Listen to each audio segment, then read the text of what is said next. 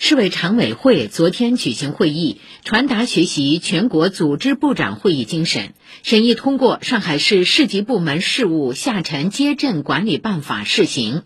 关于在城乡建设中加强历史文化保护传承、推动高质量发展的实施意见。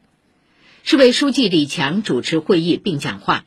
会议指出，要坚持以习近平新时代中国特色社会主义思想为指导，聚焦迎接和贯彻党的二十大这条主线，以党的政治建设为统领，自觉坚定贯彻新时代党的组织路线。要持续提升干部队伍素质，奋力走出符合超大城市特点和规律的基层党建新路。深耕细作高水平人才高地建设，建设模范部门，打造过硬队伍，推动全市组织工作高质量发展。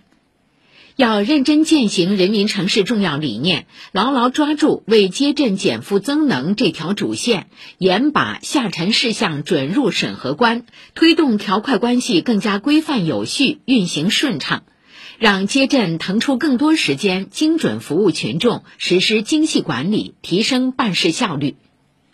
要切实加强历史文化风貌保护和自然生态环境保护，牢记保护永远是第一位的，坚持保护与发展相结合，推动城乡建设高质量发展。